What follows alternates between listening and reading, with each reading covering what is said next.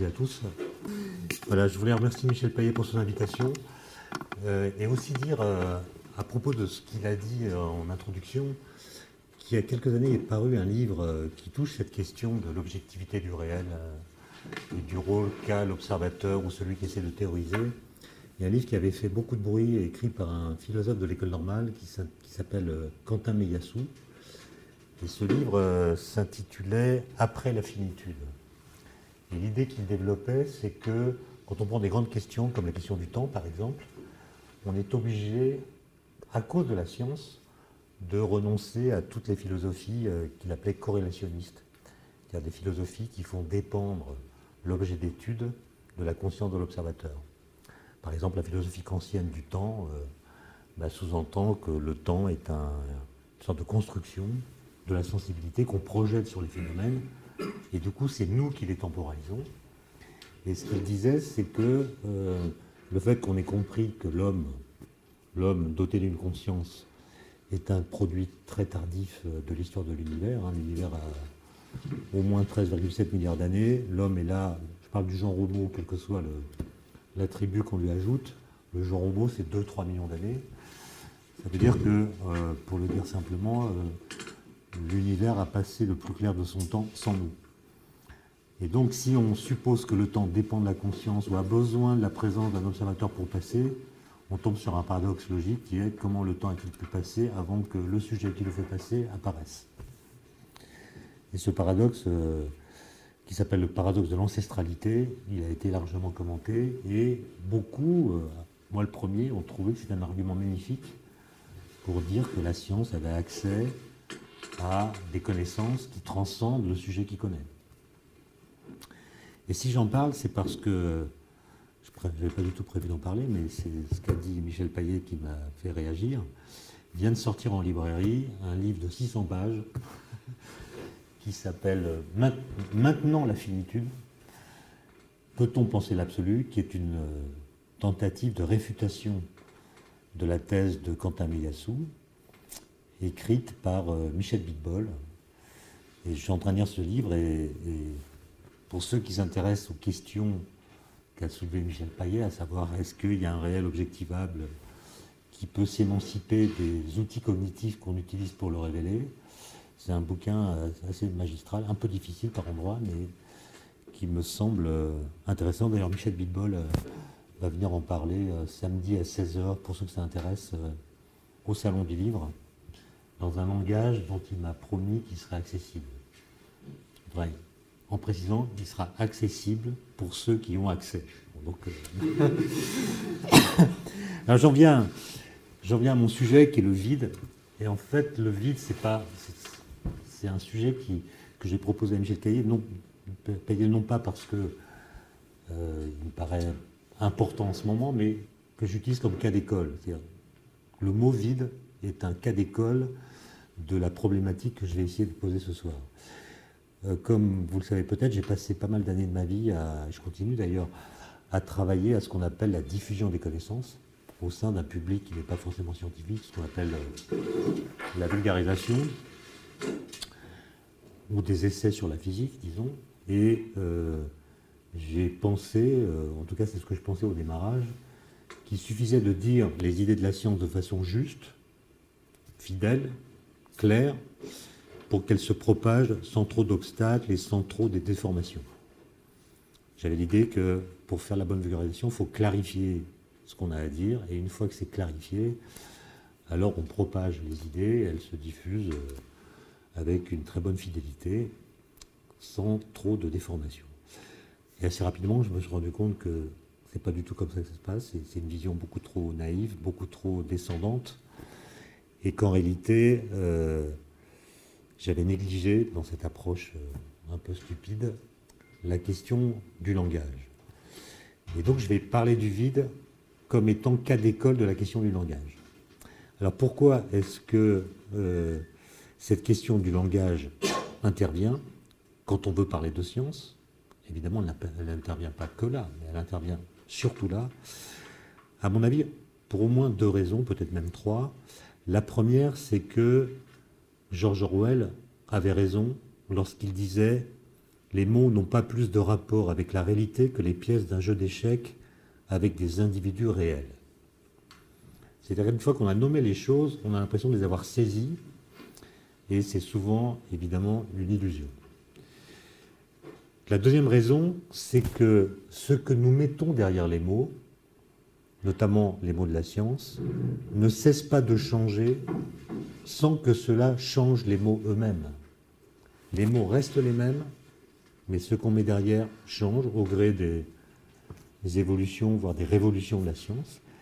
Et comme les mots sont déjà installés dans le langage, ils développent avec eux une fixité de la pensée qui fait qu'ils ne disent plus la nouveauté de ce qu'on connaît. Alors le premier, à ma connaissance, qui a remarqué cela, c'est Lavoisier. Lavoisier, euh, quelques jours euh, avant de mourir, guillotiné, comme vous savez, écrit ceci. Euh, pour être bien dite, la science, lorsqu'elle progresse, réclame que le langage lui-même soit perfectionné. Il écrit On ne peut perfectionner le langage sans perfectionner la science, ni la science sans perfectionner le langage. Et quelque certains que fussent les faits, quelque justes que fussent les idées qu'ils auraient fait naître, ils ne transmettraient rien, ils ne transmettraient encore que des impressions fausses si nous n'avions pas des expressions exactes pour les rendre. Et donc ça veut dire que pour parler de science, il faut euh, être en lutte avec la langue, comme disait Wittgenstein. C'est-à-dire que la langue, le langage naturel, disons, ordinaire, ne dit pas spontanément la science. Et donc, si on veut dire la science par le langage tel qu'il est, il faut creuser une sorte de langue étrangère au sein même de la langue qui permet de créer des espaces nouveaux au sein desquels on va pouvoir dire la nouveauté qui nous vient de nos savoirs scientifiques.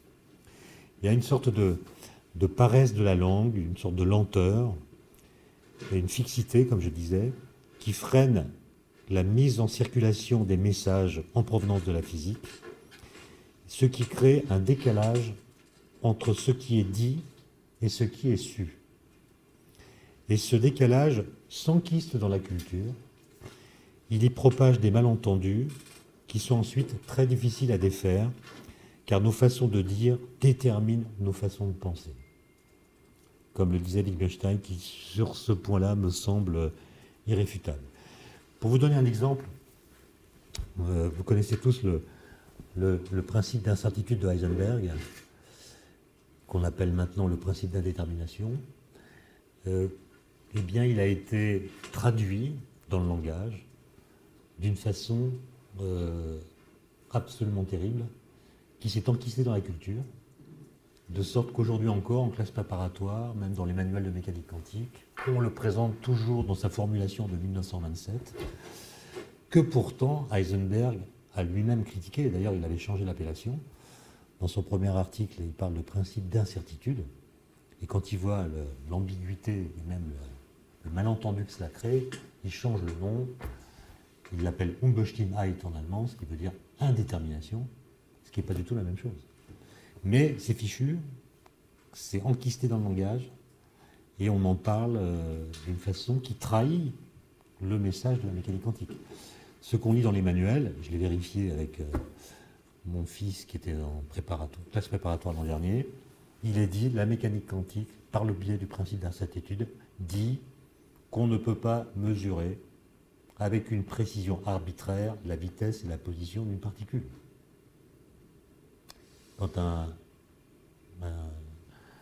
élève de 18 ans lit cette phrase, d'ailleurs quel que soit son âge, ben, il comprend que les particules sont des corpuscules, donc ce sont les mêmes objets qu'en physique classique, avec une vitesse et une position bien déterminées, mais la méchante mécanique quantique nous empêche de les connaître. Et ensuite, il y a des couplets sur la limitation de nos connaissances, sur le fait que le réel est inaccessible, selon. bref. Il y a toute une, rhétorique philosophique qui, s'appuyant sur ce principe, vient contester qu'on ait accès aux choses mêmes.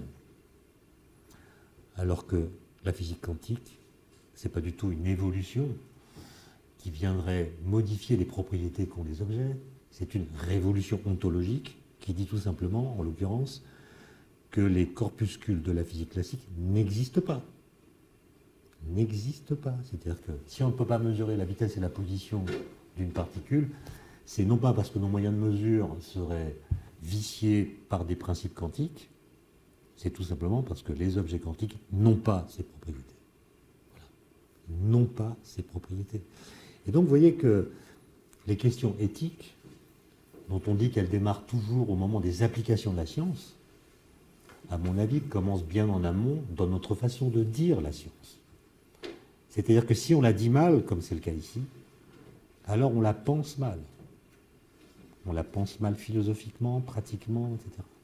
Autre exemple, la relativité, Einstein. Là encore, pour la rendre accessible par la vulgarisation, notamment dans les traductions, les premiers livres en français qui ont été écrits par Langevin, on, présente les révolutions comme des évolutions. Donc on dit c'est la même chose qu'avant, sauf qu'il euh, y a une petite différence. Autrement dit, on dit les révolutions dans les termes des théories que les révolutions viennent remplacer. Et en l'occurrence, Langevin explique que la relativité d'Einstein, et il écrit ça en 1911, donc avant la relativité générale, on parle de la, restreinte, dit la relativité nous, nous dit, en gros c'est comme Newton, il y a l'espace et le temps, sauf que le temps a une propriété supplémentaire en relativité qu'il n'a pas chez Newton, qui est une vitesse d'écoulement. Sans, voir évidemment qu'une vitesse, euh, ça ne peut pas s'appliquer au temps, puisqu'une une vitesse, c'est une dérivée par rapport au temps. Donc, dire que le temps a une vitesse d'écoulement, ça veut dire qu'il a un rythme d'écoulement qui, se distingue de son rythme d'écoulement. Il y a une sorte de paradoxe. Et donc, il dit, c'est comme Newton, sauf qu'il y a une vitesse d'écoulement du temps. Et on résume l'entièreté de la théorie en disant la vitesse d'écoulement du temps dépend de la vitesse de l'observateur dans l'espace. Et c'est encore dans les livres de, alors pas, de, physique cette fois, mais de philosophie de classe terminale. La vitesse d'écoulement du temps dépend de la vitesse de l'observateur dans l'espace. Que, alors, personne ne comprend la notion de vitesse du temps, mais on admet qu'on comprend la phrase. Que comprennent les lycéens? Ben, Que si je me déplace dans l'espace, d'après ce qu'elle a dit la phrase, la vitesse d'écoulement du temps pour moi va être modifiée, puisque je me déplace dans l'espace. Et donc le temps qu'il me faut pour lire un livre quand je me déplace dans l'espace n'est pas le même que celui qu'il me faut quand je suis immobile dans mon laboratoire, dans ma chambre. Alors la relativité, qui s'appuie sur le principe de relativité de Galilée, a dit aussi que le mouvement est comme rien. C'est-à-dire quand vous êtes en mouvement, bah, vous êtes quand même immobile par rapport à vous-même. Hein. euh, donc ça ne change rien. Donc quand vous êtes dans votre fusée à 300, presque 300 000 km par seconde, bah, le temps qu'il vous faut pour lire un livre dans la fusée avec votre montre, c'est le même que quand vous êtes chez vous. Et donc, cette façon de mal dire la théorie crée des contresens incroyables. Et c'est pour ça que la question du langage me semble être euh, la question la plus euh, essentielle quand on parle de vulgarisation de la physique, d'autant plus que ce qu'on appelle une théorie physique, qu'il s'agisse de la physique classique ou quantique ou relativiste ou autre, c'est simplement un système formel dans lequel se donnent mutuellement sens, dans un formalisme cohérent, des concepts qui sont invariablement appelés temps, espace, vide, matière, énergie. C'est les mêmes mots. Chez Newton, qu'on retrouve en mécanique quantique, ce sont les mêmes mots qui sont invariables, même si la façon de les décrire, encore une fois, peut être complètement bouleversée. Toutes ces théories ne sont pas compatibles entre elles, au sens où les écritures du monde qu'elles proposent ne peuvent pas toujours être traitées ou traduites l'une dans l'autre. Par exemple, la relativité générale, théorie de la gravitation, ne peut pas être traduite jusqu'à nouvel ordre dans le formalisme de la physique quantique. Et réciproquement, quand on essaie de quantifier la gravitation, on tombe sur des difficultés. Et donc il y a une sorte de désaccord formel, conceptuel, qui maintient en l'occurrence une parfaite ambivalence du vide. Je veux dire par là que le vide, ce qu'on appelle le vide quantique, sur lequel je reviendrai, a si peu à voir avec le vide de la théorie de la relativité générale que l'effacement de cette discordance entre ces deux vides constitue le défi principal de la physique théorique contemporaine. Et pourtant, on emploie le même mot, vide, quantique, vide de la relativité générale, c'est le vide dans tous les cas. Et pourtant, ça ne désigne absolument pas la même chose. Les tentatives de résolution de ce problème donnent lieu à un fourmillement d'hypothèses. On peut même parler d'une crue spéculative. Regardez par exemple les actes des colloques sur la gravité quantique, vous verrez, ça part dans tous les sens. Et dans tous les modèles qui sont proposés, le statut du vide est modifié, mais on persiste à utiliser le même mot, le mot totem, vide, alors qu'une véritable traduction de la physique contemporaine dans le langage ordinaire consisterait sans doute, sinon à le faire exploser, je parle du mot, du moins à l'enrichir ou à le reconfigurer. Et cette inertie du langage, cette passivité du langage, relève sans doute d'un principe de continuité un peu sournois. Tout au long de l'histoire, alors l'histoire commence avec Parménide, hein, donc il y a deux millénaires et demi, le vide a gardé la même dénomination, malgré les bouleversements radicaux qui ont concerné aussi bien la façon de l'envisager que son contenu ou son mode d'existence. Et une telle persistance sémantique, euh, malgré maintes métamorphoses du signifié, interroge. Est-ce qu'on emploie les mêmes mots parce que les concepts physiques fondamentaux sont toujours solidaires de catégories plus générales de la pensée, qui, elles, ne varient guère On aurait, l'idée générale d'espace, sans préciser comment on décrit, de vide, de matière, etc. Et donc c'est toujours ces catégories qui seraient invoquées en surplomb des concepts, ou bien est-ce que tout cela vient de ce que des jeux de langage peu évolutifs orientent de façon systématique nos façons de dire ou de réfléchir Est-ce qu'on est prisonnier de jeux de langage, comme le pensait Wittgenstein Il dit voilà, la langue est fixe parce qu'elle a inséré dans son mode de fonctionnement des jeux de langage que même une critique du langage acéré ne permettrait pas de défaire. Donc on en reste prisonnier incessamment. Et ça, ça pose euh, au moins deux questions qui sont l'une d'ordre temporel, l'autre d'ordre spatial. Celle qui est d'ordre temporel, c'est la question de l'histoire. Celle qui est d'ordre spatial, c'est la question de la traduction, même si les deux choses évidemment se recouvrent, puisque quand on regarde les langues du passé, la question de la traduction intervient aussi. Lorsque par exemple je lis le mot vide dans la traduction en français d'un fragment, d'un fragment de Démocrite, Démocrite dont on dit qu'il a inventé le concept d'atome, etc., ou quand je lis une autre phrase d'un autre penseur de son temps, est-ce que je suis vraiment capable de comprendre ce qu'il avait à l'esprit lorsqu'il utilisait ce vocable il y a plus de 25 siècles? Autrement dit, quand je lis dans une traduction démocrite le mot vide, est-ce que je suis capable de comprendre l'idée qu'il a quand lui écrit ce mot? Je pense que non. On pourra longuement discuter avec un philologue que peut-être vous connaissez. Si vous ne le connaissez pas, vous devriez l'inviter, d'autant plus qu'il habite à 100 mètres d'ici. Il s'appelle Heinz Wiesmann, spécialiste de grec ancien, philologue. Lui prétend que non. C'est-à-dire qu'en en fait, le mouvement de notre pensée d'aujourd'hui rétroprojette dans la signification de ce mot l'une de celles que nous avons élaborées depuis. Par exemple, nous allons projeter dans ce que dit Démocrite notre conception du vide newtonien, qui est un espace euh, euclidien dans lequel euh, il n'y aurait aucun corps qui serait vidé de tout corps, qu'eux-mêmes ne pouvaient pas concevoir. D'accord euh, Démocrite, comme Aristote, ne peut même pas concevoir l'idée d'un espace euclidien. Pour eux, l'espace se confond avec les lieux, l'espace est connoté par ce qu'il contient. Ce n'est pas une essence à part. D'accord? Et le fait que le mot n'ait pas changé fait que nous projetons ce que nous en pensons dans ce que nous croyons que pensaient ceux qui l'ont utilisé pour la première fois. Euh, de la même façon, et là j'arrive à la question de la traduction, saurions-nous dire précisément à quoi songe un hindouiste ou un bouddhiste ou un taoïste lorsqu'il prononce un mot que nous, nous traduisons par vide? N'y a-t-il pas là aussi de notre part, de façon systématique, un effet de projection qui vient créer un écart irréductible entre ce que cet auteur que nous traduisons pense vraiment et ce que nous pensons qu'il pense. Alors, ça c'est en gros la, question qui, m'intéresse pour tous les mots que j'ai cités, le temps, euh, l'espace, euh, etc. Mais aujourd'hui, je vais plutôt vous parler euh, du vide.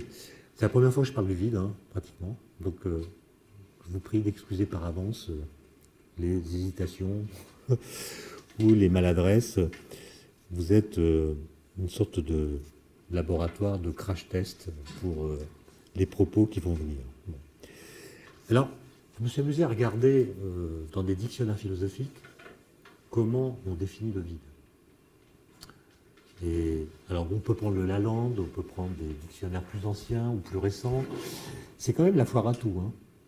Euh, euh, on vous parle du vide qu'on réalise dans un tube à vide, qui évidemment n'a rien à voir avec cette autre sorte de vide qu'on fait autour de soi en allumant un cigare, ni avec le vide dont on fait l'expérience lorsqu'on s'ennuie, ni avec le vide que redoute l'acrophobe, la peur du vide, ni avec le vide qui excite l'alpiniste, ni avec le vide quantique dont j'ai parlé, etc.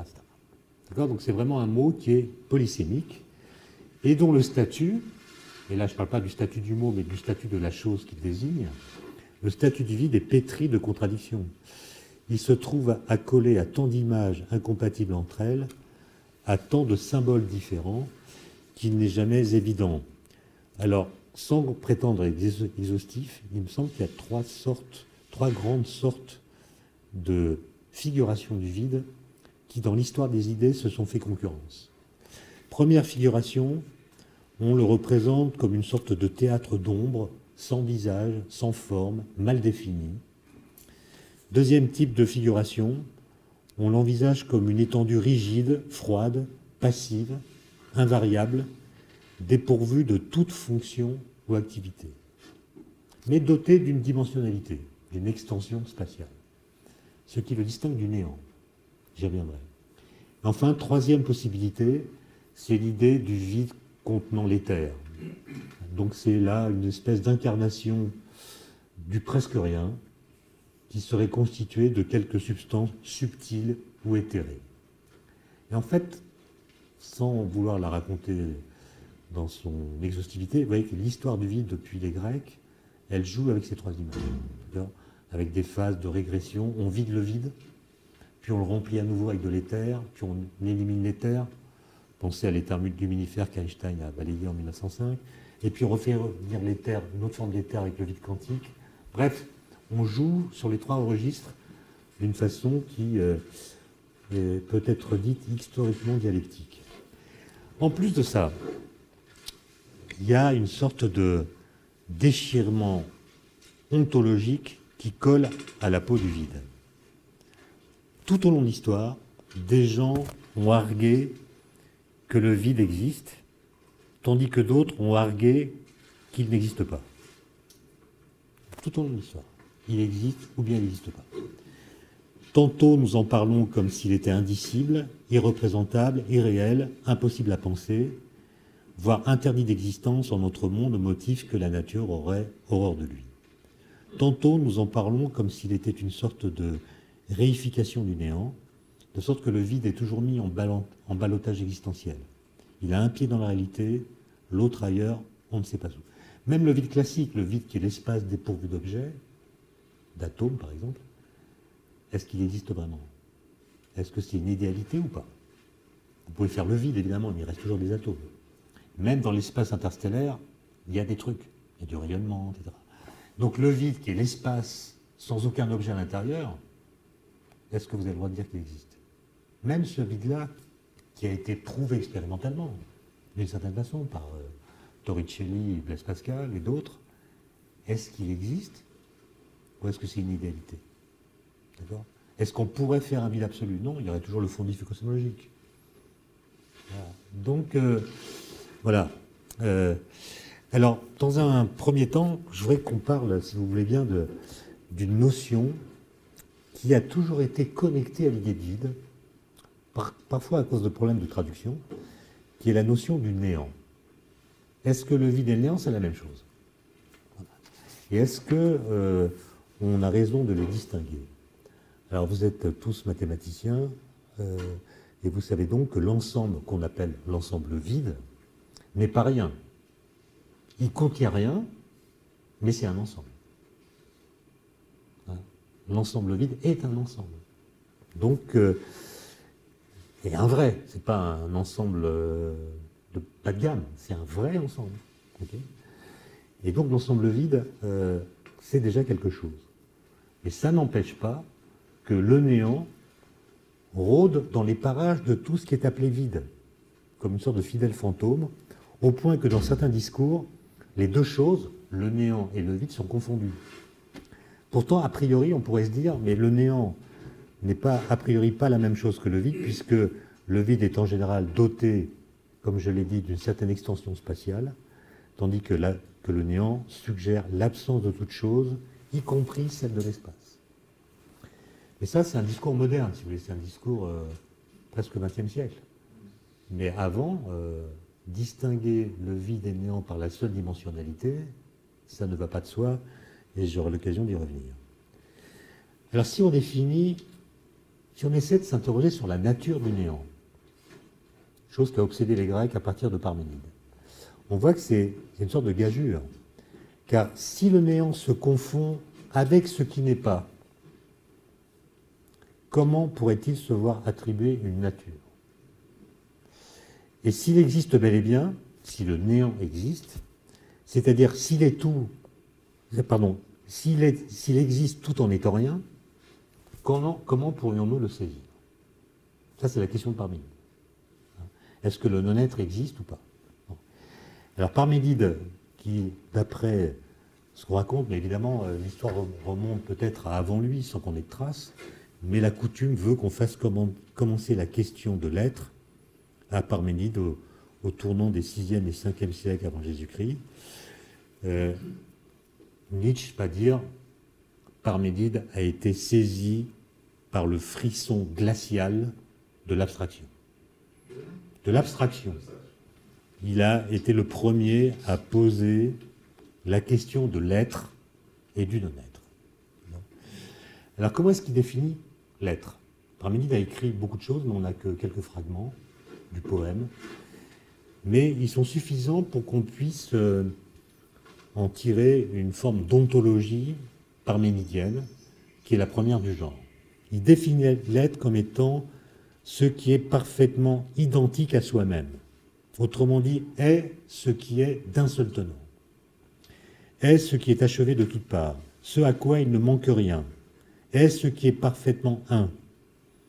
Donc l'être parmédien fait bloc avec lui-même. Il n'y a pas de trou, il n'y a pas de manque. Les assertions les plus célèbres de Parménide, vous les connaissez. L'être est, le non-être n'est pas.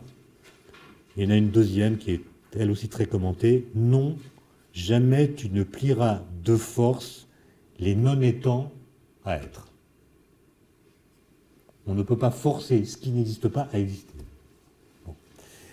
Et donc, euh, la première tâche de la philosophie, dit Parménide, c'est non pas de commenter euh, ce qui nous apparaît, la première tâche de la philosophie, ça consiste à prononcer en amont de tout commentaire et de toute argumentation un simple jugement d'existence.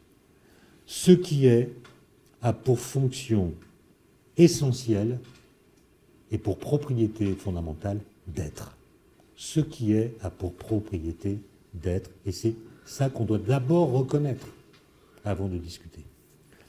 Et donc, euh, la condition a priori de la pensée juste, donc de l'accès à la vérité, c'est d'abord reconnaître qu'il y a de l'être, puis savoir distinguer l'être véritable dans la profusion des choses qui viennent à notre rencontre.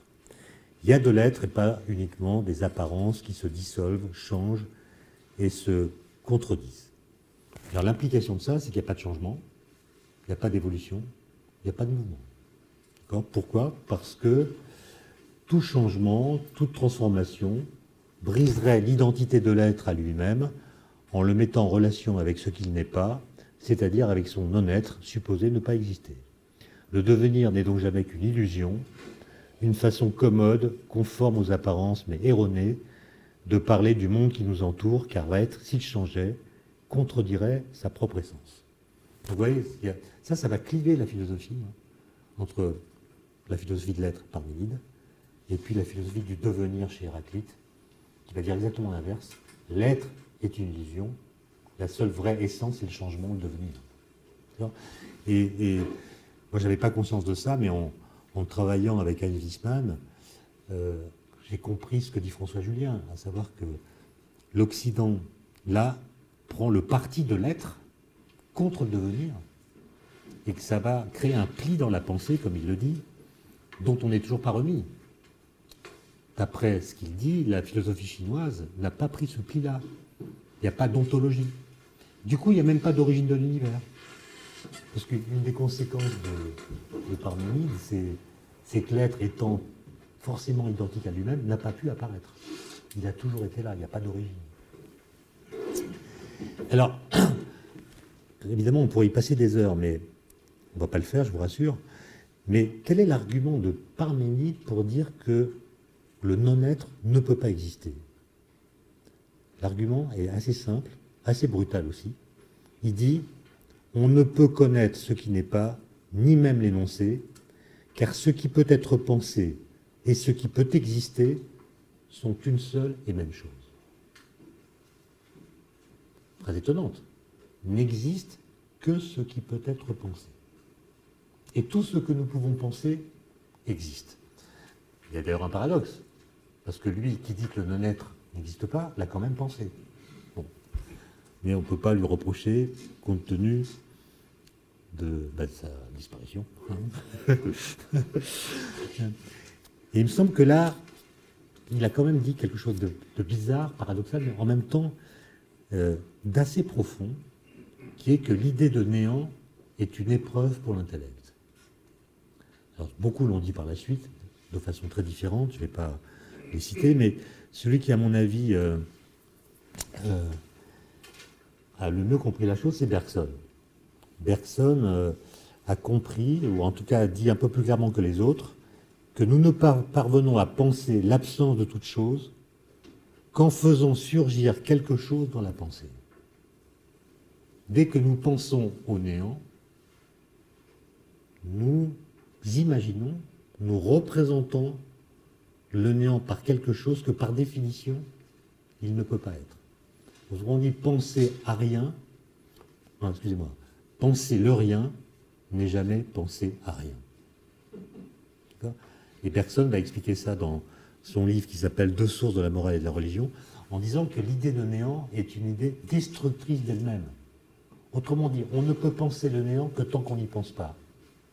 Dès qu'on y pense, on en fait quelque chose doté d'une certaine dimensionnalité, matérialité, substantialité, que par définition le néant, ne peut pas avoir.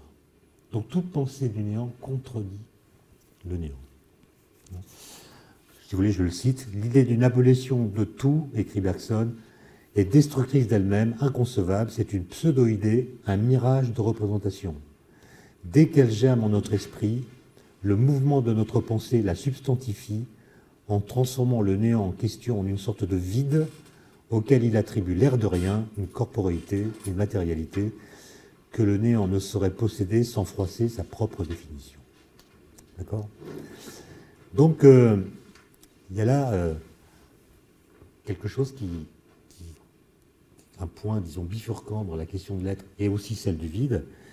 Et euh, en fait, la thèse de Parménide, comme vous le savez certainement, a été critiquée par la suite par Démocrite, je vais y revenir, par Platon et par Proclus.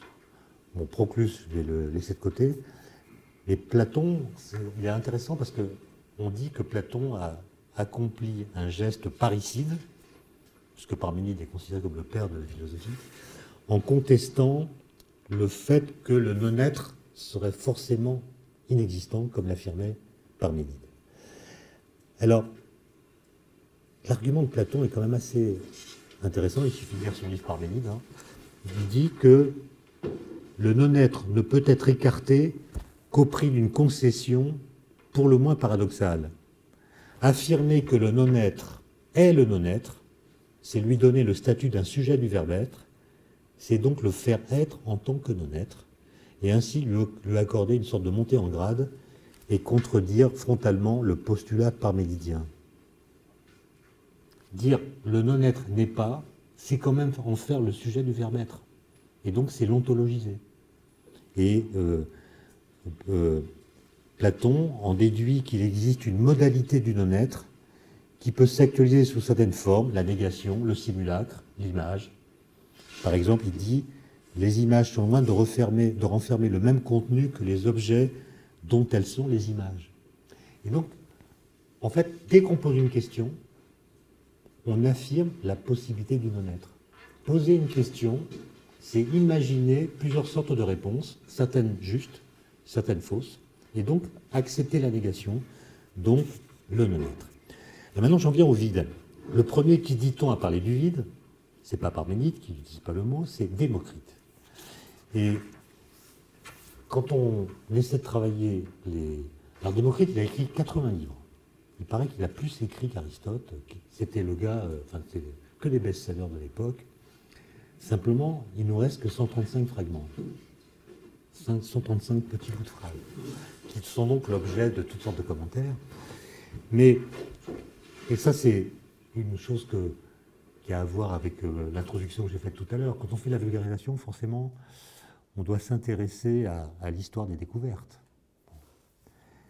Et ce qui est terrible, ce qui est vraiment terrible, c'est que quand on s'intéresse de près au passé, à l'histoire, à propos de découvertes scientifiques, on se rend compte que l'histoire qu'on raconte dans les manuels est toujours complètement fausse.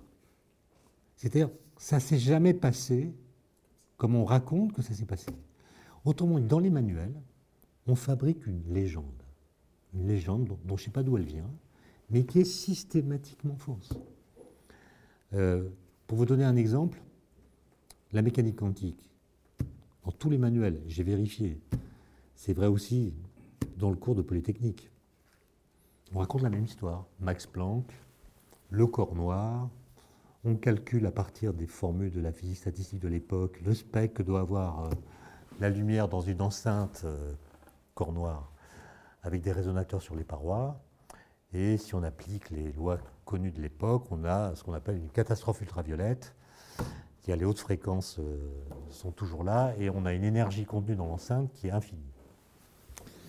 Donc euh, cette catastrophe ultraviolette euh, réclame qu'on comprenne d'où vient que les fours, même à basse température, n'explosent pas. C'est des bombes en fait. Hein. Même à 0 Kelvin, c'est une bombe. Et il y a un paradoxe. Et on me raconte que Max Planck arrive comme un Zorro, il va écrire E égale H nu, et puis ça règle le problème. Bah, quand vous regardez la vraie histoire, pour voir la vraie histoire, il suffit de lire Planck. Hein. Cette histoire n'a joué aucun rôle dans la découverte de 1900. D'ailleurs, l'expression catastrophe ultraviolette a été inventée par Ehrenfest en 1911 au premier congrès Solvay. Planck, qui connaissait la formule de Rayleigh-Jeans qui dit que ça diverge. Mais il suffit de le lire. Planck ne croyait pas à l'atome.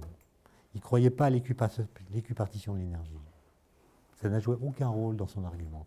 Ce qu'il voulait, lui, c'était comprendre l'origine de la flèche du temps à partir des interactions lumière-matière. Et donc, il voulait trouver un fil des courbes qui permettent de réinterpréter l'entropie comme une grandeur fondamentale. c'est toute une histoire qui n'a rien à voir avec la légende. La question de savoir d'où vient qu'un four n'explose pas, contrairement, à ce qu'impliquent les lois de la physique classique, est une question qui ne s'est jamais posée dans l'histoire. D'accord? C'est une rétroduction. Et on fait comme ça croire que les choses se sont passées d'une façon un peu rationnelle à partir d'une formule, d'une expérience. C'est toujours évidemment beaucoup plus compliqué que ça. Et la même chose est vraie pour Démocrite. Voilà. C'est pour ça que vous en. Euh, je veux vous en parler cinq minutes et puis on parlera après du vide en physique de façon plus intense. Euh, ce que dit. Euh, alors, Démocrite commande Parménide. Il dit ceci affirmer la plénitude de l'être, son invariance essentielle, revient, dit Parménide, à exclure qu'il y ait du non-être, d'autre part qu'il n'y ait d'autre part qu'il n'y a pas la moindre place libre entre l'être et le non-être. La question que pose Démocrite, c'est comment comprendre cette phrase? On exclut le non-être, mais ça veut dire quoi? Ça veut dire qu'on exclut le non-être de l'être Ou est-ce qu'on exclut aussi qu'il puisse y avoir du non-être à côté de l'être? Subtil, hein? Et il pose une question, doit-on considérer que l'être ne contient pas de non-être, c'est-à-dire que l'être est compact, ou bien, ou bien est-ce qu'on doit comprendre qu'il n'y aurait rien en dehors de l'être, c'est-à-dire que l'être serait seul au monde, sans extériorité ni altérité Et la réponse que, Démocrite va apporter à cette question, c'est que, certes, euh, il y a une plénitude de l'être, l'être ne contient pas de non-être, mais il spécule qu'il y a en plus et en même temps que l'être, du non-être qui est à côté. Autrement dit, le non-être est aussi fondamental que l'être. Alors qu'est-ce qui met derrière le mot être? Il dit les atomes. Les atomes dont on dit que c'est des objets insécables, etc. Alors que dans Démocrite, pas du tout, c'est des concepts. Enfin, on, on en reparlera. Et il les imagine. Euh, vous savez sur quoi Marx a fait sa thèse de doctorat? Quel est le sujet de la thèse de doctorat de Marx? Réponse Démocrite. Et c'est Marx qui a transformé, au nom du matérialisme, les atomes de Démocrite. Marx. Oui, Karl Marx. Sur Démocrite. Pas Lagerfeld, non. Euh, c'est lui qui a transformé les atomes de Démocrite en objets matériels. C'est lui qui a fait de Démocrite un penseur matérialiste. Bon, euh, la phrase qu'on cite toujours de Démocrite, c'est N'existe que le vide et les atomes. Mais en réalité, dans les textes de Démocrite, le mot vide n'existe pas. Il parle de non-être. N'existe que l'être et le non-être. Et le non-être n'existe pas moins que l'être. D'accord? C'est ça que, veut dire euh, Démocrite. Et en fait, il le dit par une phrase qui est largement commentée. La phrase de Démocrite, c'est le Médène n'existe pas moins que le Den. Le Médène n'existe pas moins que le Den. Alors il y a des bouquins entiers sur cette phrase. Qu'est-ce qu'elle veut dire? Parce que le mot Den, bizarrement, n'existe pas en grec. Autrement dit, Démocrite a inventé un mot, den, un peu comme si nous, à partir du mot néant, on avait inventé le mot être désigné par en. Le en, c'est ce qui n'est pas néant. C'est le contraire du néant. Il a fait la même chose. Le mot méden existe et Démocrite fabrique le mot den à partir du mot méden. Alors, euh, ce que je vous dis là, c'est ce que j'ai appris de mes discussions avec Heinz Wiesmann. Hein. Euh, il m'explique que la langue grecque permet de dire deux types de négation. D'une part, une négation objective, qu'on pourrait définir comme une absence ou une privation de quelque chose, et qui se dit grâce au préfixe ou. D'autre part, une négation modale, exprimant plutôt une interdiction ou une impossibilité, et qui se dit grâce au préfixe mais. Donc le, mot méden désigne le non-être, le néant, c'est-à-dire quelque chose qui ne devrait pas pouvoir exister. Et pour désigner l'être, Démocrite invente le den, obtenu par soustraction de mé à méden. En clair, pour Démocrite, ce qu'on va traduire par vide, den, on va le traduire par. Le méden, pardon, on va le traduire par vide, c'est Aristote qui va faire ça. Le vide jouit d'une sorte de privilège ontologique par rapport aux atomes il n'est nullement secondaire par rapport aux atomes. Et donc, si on en reste là, Démocrite, qu'on décrit comme un atomiste, en fait est un vidiste. C'est le premier vidiste. Le mot atomiste a été inventé au XVIIe siècle. Vous ne trouvez pas chez aucune phrase chez Aristote qui dit euh, Démocrite est un atomiste. Non, c'est un vidiste. C'est le gars qui pense le vide d'abord. Euh, et, l'ironie, euh, c'est que on en fait un, philosophe, matérialiste, alors qu'il est le premier à penser que quelque chose puisse exister sans être un corps, à savoir le vide. Et donc, vous voyez, au CEA où je travaille, euh, dans toutes nos brochures, euh, on met Démocrite, etc. Euh, Sous-entendu, l'atome de Démocrite, c'est l'atome. il a pensé notre atome, Or, l'atome qu'on a découvert avec Jean Perrin en 1906, celui, que vous connaissez, n'a aucune des propriétés, aucune des propriétés que les Grecs lui avaient attribu- attribuées. Les Grecs ou les Latins, Épicure et Lucrèce, se font une image de l'atome qui n'a été nullement confirmée par les découvertes euh, du XXe siècle. Alors on pourrait dire ils sont trompés les Grecs. En fait, c'est précisément parce qu'ils ont pensé ces choses qu'ils ont amorcé une histoire des idées qui a fini par aboutir deux millénaires, plus, millénaires, deux millénaires et demi plus tard à la découverte d'un atome qui n'est pas celui qu'ils avaient pensé.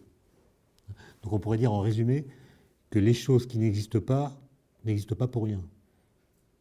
D'accord? C'est parce qu'elles ont été pensées que bien qu'elles n'existent pas, on a pu trouver des choses qui existent et qui ne leur ressemblent pas. Alors, euh, ça c'était pour vous montrer que les, les questions de langage, évidemment, sont, primordiales et qu'il faut faire euh, très attention aux opérations de, traduction et de rétroprojection qui vont avec. Maintenant, euh, la question du vide, comme vous le savez, c'est surtout développé au XVIIe siècle. Euh, et elle est revenue en force grâce à un événement complètement anecdotique qui aurait pu passer complètement inaperçu à Florence. Je pense que vous connaissez l'histoire, les fontainiers euh, florentins, au début du XVIIe siècle, voulaient que les, fontaines de la ville soient les plus spectaculaires, puisque Florence était la ville de la Renaissance, qui devait euh, faire des choses bien mieux que les villes concurrentes. Et les fontainiers de la ville utilisaient des pompes pneumatiques qui étaient déjà utilisées par les paysans qui voulaient vider l'eau des fossés inondés dans les champs. Ils, pompaient l'eau de l'Arno, le, le fleuve qui coule à Florence. Et ils s'est rendu compte que quand le, tube de la pompe avait une longueur supérieure à 18 coudées, ce qui fait à peu près 10 mètres, ça pompait plus. Et ils ont pensé à un, à un problème technique. Euh, donc on fait venir des artisans, des ingénieurs, qui n'ont pas réussi à faire marcher les pompes à nouveau. Et en désespoir de cause, ils ont écrit une lettre à Galilée en 1641, donc il était euh, près de mourir, il avait 69 ans. Il était déjà aveugle quasiment. Et il faisait lire son courrier par son assistant de l'époque, qui était Torricelli. Et Galilée comprend que ce qui arrive aux fontainiers de Florence est la preuve que, contrairement à ce qu'on lit partout à l'époque, la nature n'a pas du tout horreur du vide. Parce que, dit-il, si la nature avait vraiment horreur du vide, son horreur ne s'arrêterait pas au-delà de 10 mètres. Ça ne peut pas être une horreur, contextuelle liée à certaines conditions. Elle a horreur ou pas. Et il a l'idée que ce qu'on appelle l'horreur du vide que la nature éprouverait euh, a, à tort été euh, interprété comme une force agissant sur les choses. Je rappelle qu'à l'époque, les gens pensaient que euh, l'horreur du vide, c'est une force agissante. Par exemple, on pensait que quand on boit du jus d'orange avec une paille, si le liquide monte et défie la gravité, c'est parce qu'en aspirant, on crée du vide dans la paille, et comme la nature a horreur du vide, elle demande au jus d'orange de bien vouloir monter pour empêcher la formation de cette abomination qu'est le vide. Et d'ailleurs, euh, il y a beaucoup de gens qui continuent à penser comme ça. hein. Ils aspirent le jus d'orange, comme si euh, le jus d'orange s'accrochait à l'air qu'on aspire, par des crochets bizarres. Et ce que, ce que montre Galilée, enfin ce que pressent Galilée, c'est qu'en réalité, c'est la pesanteur de l'air qui appuie sur le jus d'orange. Et quand on aspire l'air dans la paille, on crée une dépression, etc. Et c'est donc une force qui va du haut vers le bas, la pression atmosphérique, qui est responsable de la montée du jus d'orange, donc du bas vers le haut. Et Torricelli euh, va vouloir le prouver avec cette idée géniale de le montrer non pas avec des colonnes d'eau de 10 mètres, euh, c'est pas facile à faire, mais avec du mercure, qui est 13 fois plus dense que l'eau. Et donc il démontre, euh, il invente le baromètre à mercure en, en prouvant que si Galilée a raison, Alors une colonne de mercure qui trempe dans un mât de mercure va se stabiliser à 76 cm, donc 10 mètres divisé par 13,6, et non pas à 10 mètres comme le ferait une colonne d'eau. Donc ça, c'est vraiment une histoire qui va, plutôt un, événement qui va couper l'histoire en deux. Couper l'histoire en deux. C'est-à-dire que la suite de l'histoire n'est plus la même qu'après. Torricelli ne publie pas, parce que l'Inquisition euh, veille et estime que Dieu ne peut pas avoir créé un truc aussi inutile que le vide. Dieu, quand il bosse, il, fait des choses finalisées, il ne fait pas des trucs pour rien. Et donc il ne publie pas simplement son expérience, celle du baromètre, euh, va circuler dans toute l'Europe et arriver dans les oreilles de Blaise Pascal, qui est à Paris en 1642. Et Blaise Pascal a l'idée que s'il y a en effet une pression atmosphérique, pesanteur de l'air, alors elle doit diminuer avec l'altitude. À l'époque, on n'a aucune idée de, l'atmosphère, de son épaisseur, de ce. De, bref. Pascal écrit une lettre euh, incroyable à son beau-frère. Alors pourquoi il écrit à son beau-frère? C'est parce que son beau-frère habite à Clermont-Ferrand. Et il lui dit, bah, toi tu es à Clermont-Ferrand, euh, il y a une montagne, le Puy-de-Dôme, à Paris il n'y a rien, donc euh, il y a la tour Saint-Jacques, mais on verra ça plus tard. Et donc il demande à son beau-frère, il décrit le protocole expérimental, tu prends un baromètre au mercure, en prends deux en fait, t'en laisses un au pied de la montagne, le second tu l'emportes avec toi jusqu'au sommet, et tu regardes comment varie la colonne de mercure dans le baromètre que tu emmènes au sommet avec l'altitude. La lettre est datée du mois de juin 1642 et son beau-frère va faire l'expérience en septembre 1642, va, va, répondre une longue lettre à Blaise Pascal dans laquelle il commente les résultats qui confirme qu'en effet la pression baisse avec euh, l'altitude. Et euh, Blaise Pascal va refaire l'expérience à la tour de Saint-Jacques qui fait 54 mètres en fait, c'est ce qu'on lit dans les livres, et c'est ce que c'est ce que Blaise Pascal raconte dans le traité du vide qui n'a pas été publié. Mais vous savez que la tour Saint-Jacques, on peut la visiter. Maintenant, on peut monter au sommet. Là, depuis quelques temps, elle a été, elle a été retapée, si on peut dire. Sur rendez-vous. Pardon? Sur rendez-vous. Sur rendez-vous, voilà. Vous allez sur Internet, vous prenez rendez-vous. Les visites sont limitées à 17 personnes. J'y suis allé il y a quelques jours et j'ai été assez déçu parce que l'historien qui commente la visite explique que c'est pas là que ça s'est passé. Il y avait une autre tour Saint-Jacques, paraît-il, à l'époque, qui a disparu, qui faisait 32 mètres. Bon, enfin, il y a une controverse, disons, euh, chez les historiens. Mais euh, vous trouverez dans les œuvres complètes de Blaise Pascal un texte absolument génial où il tire parti de l'expérience de son beau-frère au Puy-de-Dôme pour dire on dit que les nourrissons aspire le lait des mamelles des nourrices. Et Blaise Pascal dit non, euh, c'est un abus de langage. Il n'aspire rien du tout. Je pourrais vous lire le texte, c'est très drôle, mais dire. Ah, c'est drôle d'ailleurs d'imaginer que Blaise Pascal s'intéresse euh, aux mamelles des nourrices. Mais il dit, voilà, non, par succion, le nourrisson crée une dépression dans sa bouche, et c'est la pression atmosphérique la pesanteur de l'air sur le sein de la nourrice qui fait sortir le lait. Il n'y a pas d'aspiration. On n'aspire pas le lait. Vous voyez comment, comment le langage, pour dire cette opération, transporte avec lui une espèce de physique. On aspire le jus d'orange, etc. Et, et, si on avait tenu compte de la révolution provoquée par ce renversement de l'explication de ce qui se passe quand on aspire du jus d'orange, on aurait changé le verbe on a gardé le même verbe. Et ça, c'est. Euh, voilà. On aspire l'air. Oui, on aspire l'air, mais. Oui, on aspire l'air. Mais pas le jus d'orange. En fait, je pense que tout le monde continue de penser que l'horreur que la nature a pour le vide est un antidépresseur. C'est-à-dire, dès qu'il y a une dépression quelque part, l'horreur du vide vient combler la dépression. Il y a des textes de Roger Bacon. vous savez, c'est celui qui a, écrit la phrase La nature a hors du vide, en premier au XIIIe siècle. Aristote ne dit pas que la nature a hors du vide, il dit qu'il n'y a pas de vide. Il ne peut pas y avoir de vide, ce n'est pas la même chose. Mais la nature hors du vide, c'est. L'exemple que prend Roger Bacon, c'est un exemple incroyable.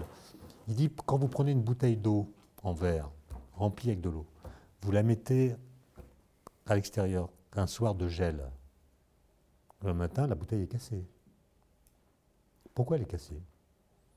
À l'époque, on pensait que l'eau, comme tous les corps, est moins dense quand elle est liquide que lorsqu'elle est solide. vous savez que l'eau, c'est le seul corps qui fait exception. La glace est moins dense que l'eau liquide. Mais eux ne le savaient pas. Et donc quand l'eau gèle, la glace prend moins de place que l'eau liquide, donc dans la bouteille se forme du vide. Et comme la nature hors du vide, elle demande à la bouteille de se casser. C'est écrit comme ça. La nature demande à la bouteille de se casser.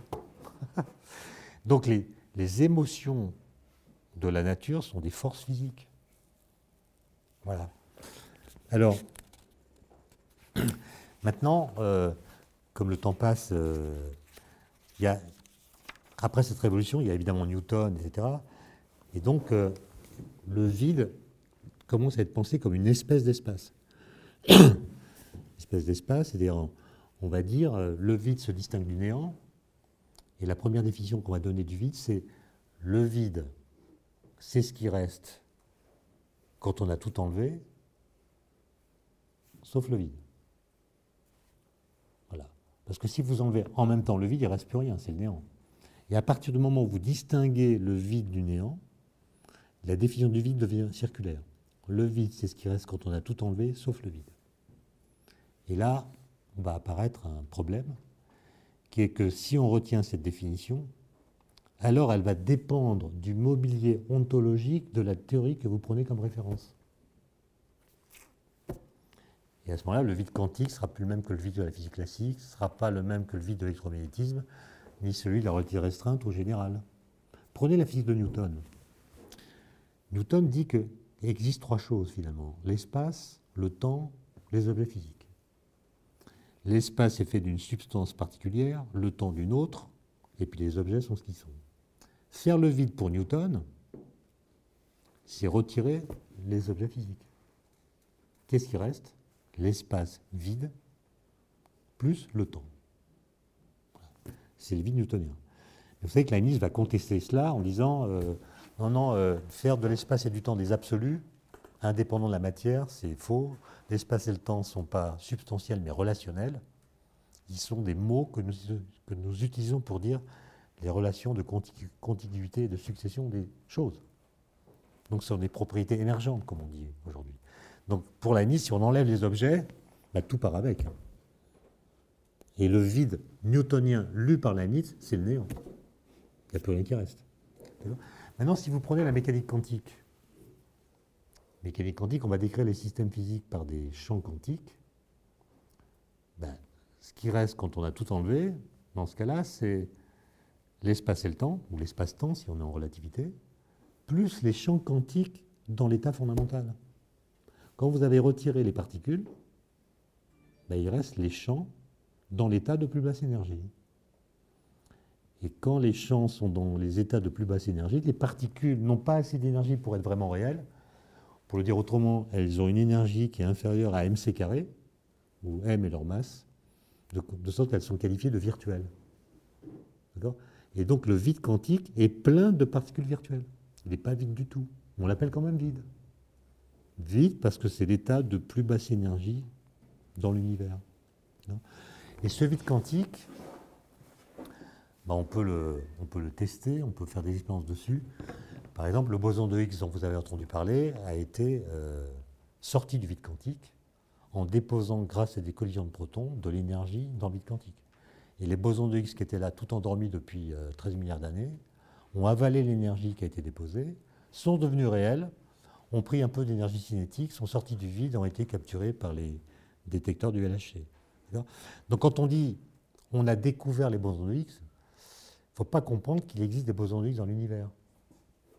Ils sont dans le vide quantique complètement endormis, léthargiques, et c'est simplement parce qu'on les réactive, en leur donnant de l'énergie, qu'on les fait apparaître comme des particules réelles. Donc sur le vide quantique, vous voyez, il y a beaucoup de choses à dire. Il y a l'effet Casimir qui peut-être est un phénomène que vous connaissez, qui montre qu'il y a des forces qui agissent dans ce vide. Et puis, le vide de la relativité générale, alors là, c'est hyper compliqué. La relativité générale, qui est une théorie de la gravitation, celle qu'Einstein publie en 1915, c'est une théorie qui vous dit qu'il y a une adhérence entre le contenu et le contenant. Il y a l'espace-temps à une métrique qui est solution des équations d'Einstein. Et donc l'espace-temps, au lieu d'être une arène statique, comme elle est dans le cadre de la relativité restreinte, l'espace-temps devient lui-même un objet physique. De sorte que euh, pour connaître sa structure, sa métrique, il faut résoudre les équations d'Einstein et tenir compte de la répartition de matière et de l'énergie au sein de l'espace-temps. Et donc, quand vous faites le vide en relativité générale, vous retirez les objets, les masses, l'énergie, est-ce que l'espace-temps vient avec? Est-ce que l'adhérence du contenu au contenant fait que l'espace-temps vient avec ou pas? L'affaire se complique si vous mettez la constante cosmologique dans l'affaire. Mais en gros, il y a eu un très long débat qui a donné lieu à publication d'ouvrages entre Hawking, Stephen Hawking et Penrose, il y a quelque temps, autour de cette question, c'est-à-dire une controverse autour de la question du vide en relativité générale. Donc tout ça pour dire que, que voilà, le vide, c'est, quand même euh, compliqué. Et euh, quand on fait un cours, par exemple, sur le vide, vous voyez qu'on doit d'abord euh, définir de quel vide on parle. On est pris dans les questions de langage. On est pris dans le jeu des représentations spontanées que le langage fabrique dans notre esprit quand le mot vide est prononcé, de sorte qu'il y a là une euh, difficulté pour, pour dire ce qu'il en est du vide en physique. Autrement dit, il y a des avatars du vide, et ce mot avatar peut être pris aux deux sens du terme. Le mot avatar peut dire aventure, les avatars c'est des aventures, mais il peut aussi dire la pluralité d'incarnations. Et le vide de la physique aujourd'hui euh, est victime d'une sorte de pluralité d'incarnations qui sont la marque de son inaboutissement théorique. Et donc la question est de savoir si, pour vulgariser la science, la physique en l'occurrence, il faut faire avec les mots qui existent ou est-ce qu'il est nécessaire d'inventer de nouveaux mots pour mieux la dire? Voilà ce que je voulais livrer à votre réflexion. J'ai prêt à en débattre avec vous et je répondrai, euh, si je peux, à vos questions.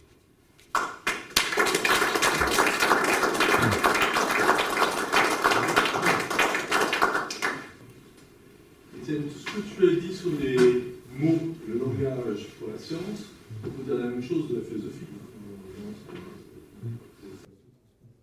Oui, mais si je peux répondre tout de suite. Oui, mais la philosophie euh, intègre dans son propre fonctionnement la critique de ces mots. Et donc, il me semble qu'elle est moins victime des malentendus que le langage charrie spontanément. La philosophie contient un travail sur les mots, dans son expression même. Il y a le mot grec ouden aussi. Oui, oui j'ai dit ou, et c'est une des formes de la négation. Le méden, c'est pas la même chose que le ouden. Mais dans le texte de Démocrite, c'est Méden qui est employé, pas Ouden. Donc c'est la négation modale, pas la négation par manque. La question du langage est très très intéressante, merci beaucoup. La question du langage est redoutable, parce que le créateur de concept, créateur de modèle, d'après ce que j'ai entendu, il faudrait qu'il trouve un mot qui traduise une nouvelle réalité, etc. Mais au niveau pratique, s'il prend un mot complètement nouveau, personne ne va comprendre. Donc, il s'agit pour lui, ça moi j'ai tilté, j'ai trouvé l'expression remarquable, la, catastrophe ultraviolette, je me dis ce que c'est, c'est pas grave? Mais voilà, voilà une expression qui est intéressante parce que ça parle aux gens. Donc, qu'est-ce qu'il en met dessus, je ne sais pas. Mais le créateur de concept ou autre, ou l'inventeur, il va falloir qu'il trouve un mot qui soit à la fois, qui traduise à la fois une nouvelle invention, une nouvelle réalité, mais en même temps quelque chose qui puisse être compris par les gens. Ça, ça, il fait comme beaucoup, parce que des gens qui inventent des néologies, des philosophes, il y en a des tonnes. Et puis les mots tombent dans l'oubli, parce qu'ils sont trop en décalage. Et ça, c'est pas facile. Hein. Mais vous avez raison, mais il y a aussi un phénomène qui est que quand un scientifique fait une révolution, enfin ce qu'on appellera par la suite une révolution, lui-même n'est pas conscient de la révolution qu'il fait. Et euh, parfois, pour dire la révolution, on va trouver plus commode, c'est ce que je disais tout à l'heure, de la présenter comme une évolution. C'est-à-dire on va, va la dire dans les termes de la théorie qu'elle remplace pour pouvoir la comprendre, simplement. C'est pour ça qu'il y a continuité du langage. Par exemple, euh, l'article d'Einstein de 1905, celui du mois de juin qui contient la théorie de la relativité restreinte, il est beaucoup plus juste que tous les articles d'après qui vont servir à la dire. Autrement dit, l'article d'Einstein de 1905 est plus clair, parce qu'Einstein comprend sa révolution, que ses, ses porte-paroles, en quelque sorte, qui vont essayer de la faire comprendre en la présentant comme une évolution finalement mineure par rapport à Einstein, par rapport à Newton. Einstein, lui, il comprend qu'il comprend le truc. Il comprend le truc. Vous savez que même Poincaré, en 1912, 1911, il n'a toujours pas compris la relativité. Non, c'est, je veux dire, quand vous êtes polytechnicien, vous connaissez le fameux débat euh, euh, Einstein aurait plagié Poincaré, ou la, relativité est déjà dans Poincaré. Euh, franchement, non. C'est-à-dire que quand on parle de relativité restreinte, pas générale, Einstein ne dit pas c'est une relativité restreinte en 1905. Hein parce qu'il ne sait pas qu'il y aura la générale, donc il ne sait pas qu'elle est restreinte. Hein. C'est des appellations qui viendront bien après. Mais Einstein n'a inventé aucune des équations de la relativité restreinte. Les transformations de Lorentz, c'est Lorentz, c'est Poincaré qui les baptise ainsi, et Einstein reprend l'expression transformation de Lorentz. E égale mc2, c'est une formule qui découle directement d'électromagnétisme. Et on connaît des, applications numériques de Poincaré dans lesquelles c'est E égale MC2 qu'il utilise. Euh, Schrödinger raconte qu'à Vienne en 1904, son professeur, qui s'appelait Earl, utilisait une formule E égale 4 tiers de MC2, avec d'autres notations que celle-là, mais c'était la même formule. Donc Einstein n'a pas inventé la formule. D'accord? Simplement, il l'a comprise. Il est le seul à l'avoir comprise. Einstein, il a compris ce qu'impliquaient ces équations, à savoir la mort de l'éther. Et quand il écrit son annexe de l'article de 1905 en septembre, une page et demie dans laquelle il y a E égale MC2 avec les formules de l'époque, les notations de l'époque, euh, il dit un truc incroyable. Il dit D'où vient le C? C, c'est la vitesse de la lumière. À l'époque, il notait grand V. D'où vient le C dit Einstein ben, Du fait qu'il a modélisé la perte d'énergie d'un métal qu'on chauffe par des ondes planes. Donc il y a un C qui traîne.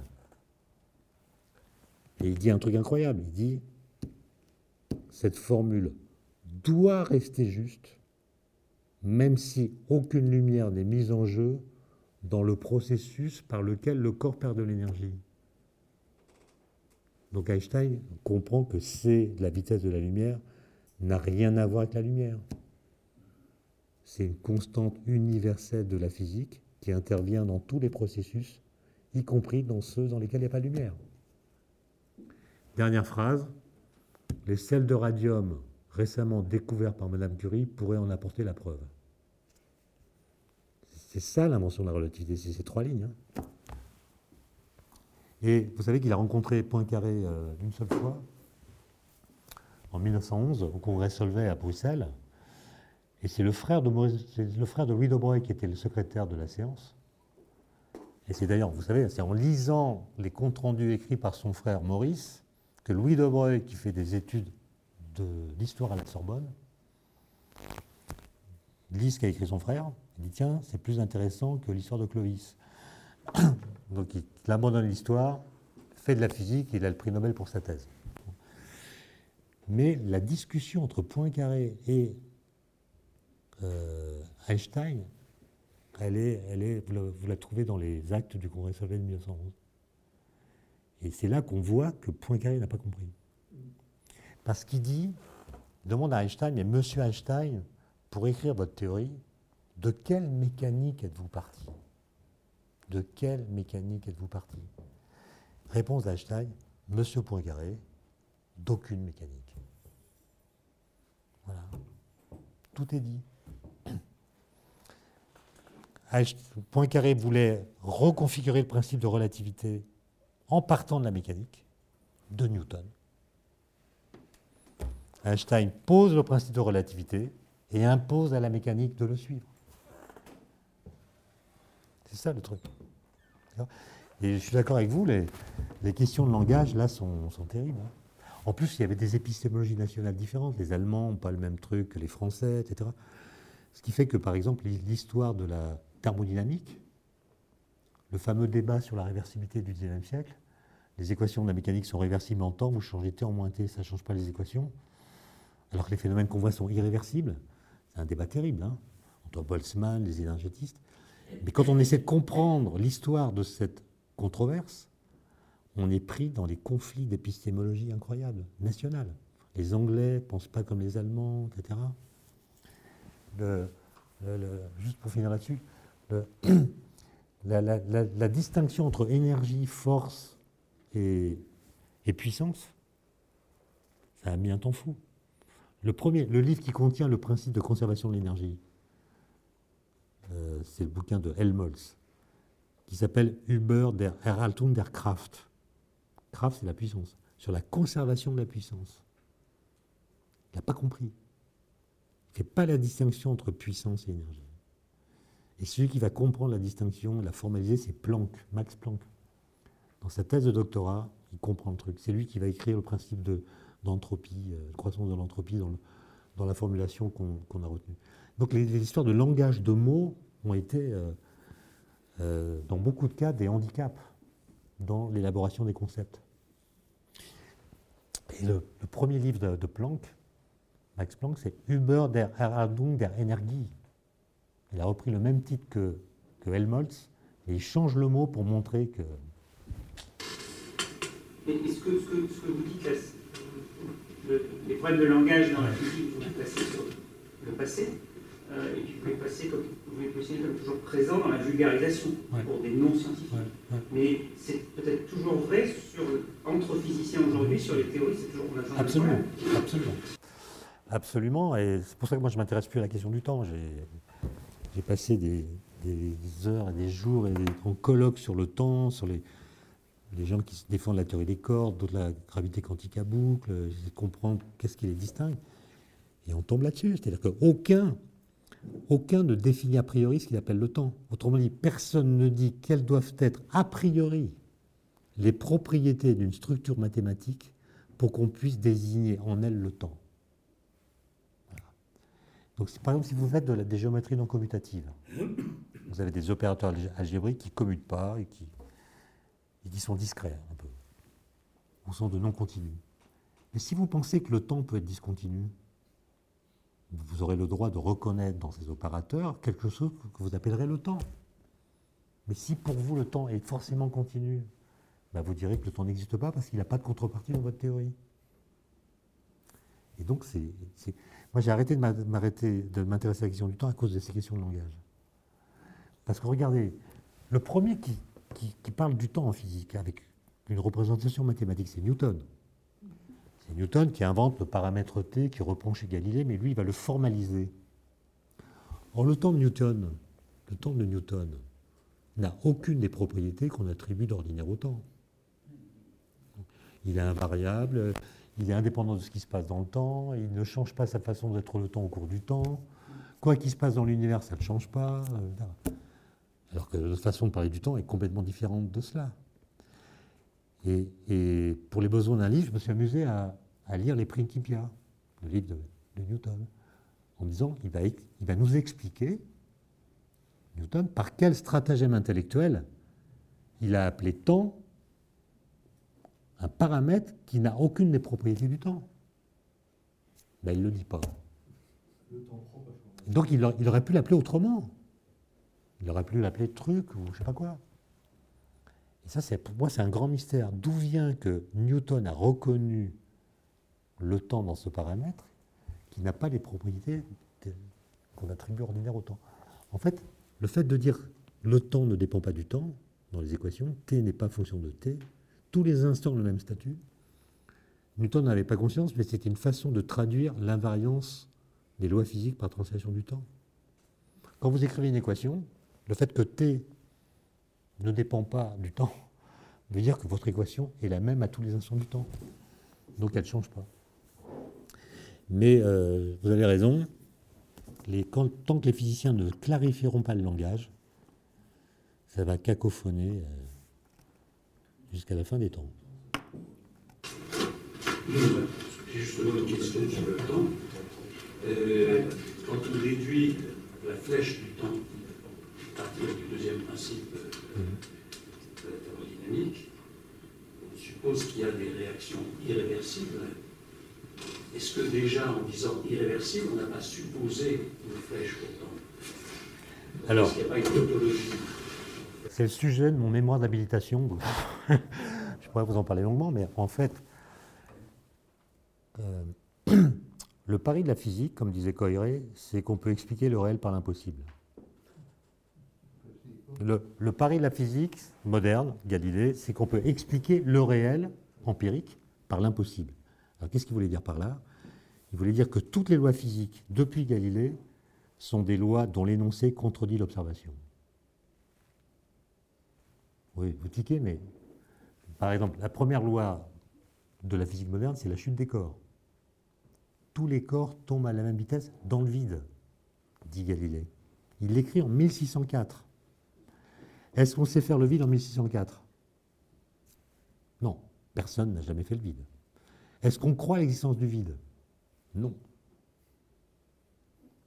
Est-ce qu'on a vu des corps de masse différentes tomber à la même vitesse? Non. Est-ce qu'on sait définir la notion de vitesse instantanée? Non. Il n'y a pas d'équation différentielle. Donc Galilée énonce une loi qui contredit toutes les observations qui n'ont jamais été faites. Et il le fait non pas en faisant des expériences, mais en raisonnant, en disant si la vitesse de chute des corps dépendait de leur masse, alors on pourrait imaginer des situations dans lesquelles les prédictions de cette loi deviendraient absurdes. Donc vous connaissez l'argument de, de Galilée. Je suppose que Aristote a raison, que les corps lourds tombent plus vite que les corps légers. Je prends une pierre lourde, une pierre plus légère, je les relie par une ficelle, l'une à l'autre, je laisse tomber l'ensemble, qu'est-ce qui se passe? Ben, Aristote dit ça tombe plus vite parce que c'est plus lourd. Oui, mais la petite qui tombe moins vite freine, tend la corde, fait parachute et ça tombe moins vite. Donc la même loi dit ça tombe plus vite et ça tombe moins vite. Comment résoudre la contradiction En disant que tous les corps tombent à la même vitesse, ce qui n'est pas ce qu'on voit. Après, il faut réinterpréter en disant ben, il y a la gravité, il y a la résistance de l'air, etc. Autre exemple, le principe d'inertie, qu'on apprend à l'école comme s'il était évident. Un corps qui n'est soumis à aucune force, un mouvement rectiligne uniforme. Mais qui a jamais vu un mouvement inertiel? Qui a jamais vu un mouvement inertiel? D'accord? Alors on pourrait dire de très loin dans l'univers, euh, il n'y a pas de gravité peut-être, mais Einstein fait remarquer que quand il a 16 ans, hein, il fait remarquer qu'il y a de la gravité partout. Donc où qu'on aille dans l'univers, un corps subit la gravitation. Donc il n'existe aucun endroit dans l'univers où le principe d'inertiel soit actuel. Le principe d'inertie soit actuel. Il n'y a aucun corps qui éprouve directement le principe d'inertie. Et Einstein a cette phrase géniale, il dit, soit on accepte de construire la physique sur du sable, c'est-à-dire sur un principe euh, métaphysique qui n'est actuel nulle part soit, c'est là qu'est le génie pur, soit on démontre que la gravitation n'est pas une force. Et c'est ce qu'il va faire. La gravitation, ce n'est plus une force qui s'exerce entre les corps, c'est déformation de l'espace-temps. Alors je reviens à votre question. Au XIXe siècle, il y a une contradiction entre les équations de Newton qui sont réversibles et puis le fait qu'on voit des phénomènes irréversibles la chaleur, etc. Réflexe des gens, on va dire, euh, contradiction entre l'effet et la théorie, c'est que la théorie est fausse. On est, éduqué comme ça. Mais on n'a pas compris que, justement, les théories contredisent l'observation au premier abord. Et le coup de génie de Boltzmann, qui va lui valoir la persécution pendant des années de ceux qui pensaient le contraire et qu'on appelle les énergétistes, qui étaient tous des chimistes. Hein. Et ça se comprend. Euh, souvenez-vous de vos travaux pratiques de chimie. Hein. Vous mettez un truc rouge dans une liquide, liquide bleu, ça explose, ça sent mauvais. Donc, quand un chimiste voit des équations réversibles, lui qui fabrique de l'irréversibilité en acte euh, toutes les cinq minutes, bah, c'est absurde. Quand vous avez une équation qui vous dit un système partant d'un état initial peut retrouver dans son futur cet état initial, quel que soit son parcours, ça nous paraît absurde. Toute l'expérience nous con- contredit cette loi. Mais l'idée de Boltzmann qui est géniale, c'est de se dire, mais depuis Galilée, les lois physiques contredisent l'observation. Et donc, il se pourrait que les équations de Newton qui nous disent tout est réversible aient raison. Et c'est nous qui avons mal compris la réversibilité. Et en fait, il y a deux sortes d'irréversibilité. Il y a celle du temps même, et le temps, il est toujours irréversible. Tout instant présent est un instant inédit. Donc le cours du temps est irréversible. Mais au sein du cours du temps irréversible, il y a des phénomènes réversibles et d'autres qui sont irréversibles. Ceux qui sont irré- irréversibles ont une flèche du temps, une orientation, et la flèche du temps est mal nommée, encore un problème de langage. C'est Eddington qui va em- em- employer cette expression. La flèche du temps n'est pas une propriété du temps. C'est une propriété de la dynamique des systèmes. Il y a des phénomènes qui sont irréversibles, d'autres qui ne le sont pas. Et aujourd'hui, on a compris que toutes les équations de la physique, que ce soit relativité générale, mécanique quantique, sont réversibles en temps. Et donc, l'irréversibilité des phénomènes, la flèche du temps comme on l'appelle, est une question d'interprétation. D'interprétation. Il y a celle que vous citez, Boltzmann, qui dit bah, quand vous prenez deux atomes dans un gaz, donc lui, il va, apporter une solution ontologique au problème, et non pas législative. Il dit on garde la loi. Alors que les autres disaient on va prendre comme loi fondamentale les lois de la thermodynamique, qui sont irréversibles. Boltzmann a, a le coup de génie de dire la solution est ontologique. On va dire qu'il existe dans le réel des choses qui s'appellent les atomes. Les gaz sont faits d'atomes. On va supposer que les atomes obéissent aux lois de la physique classique qui sont réversibles.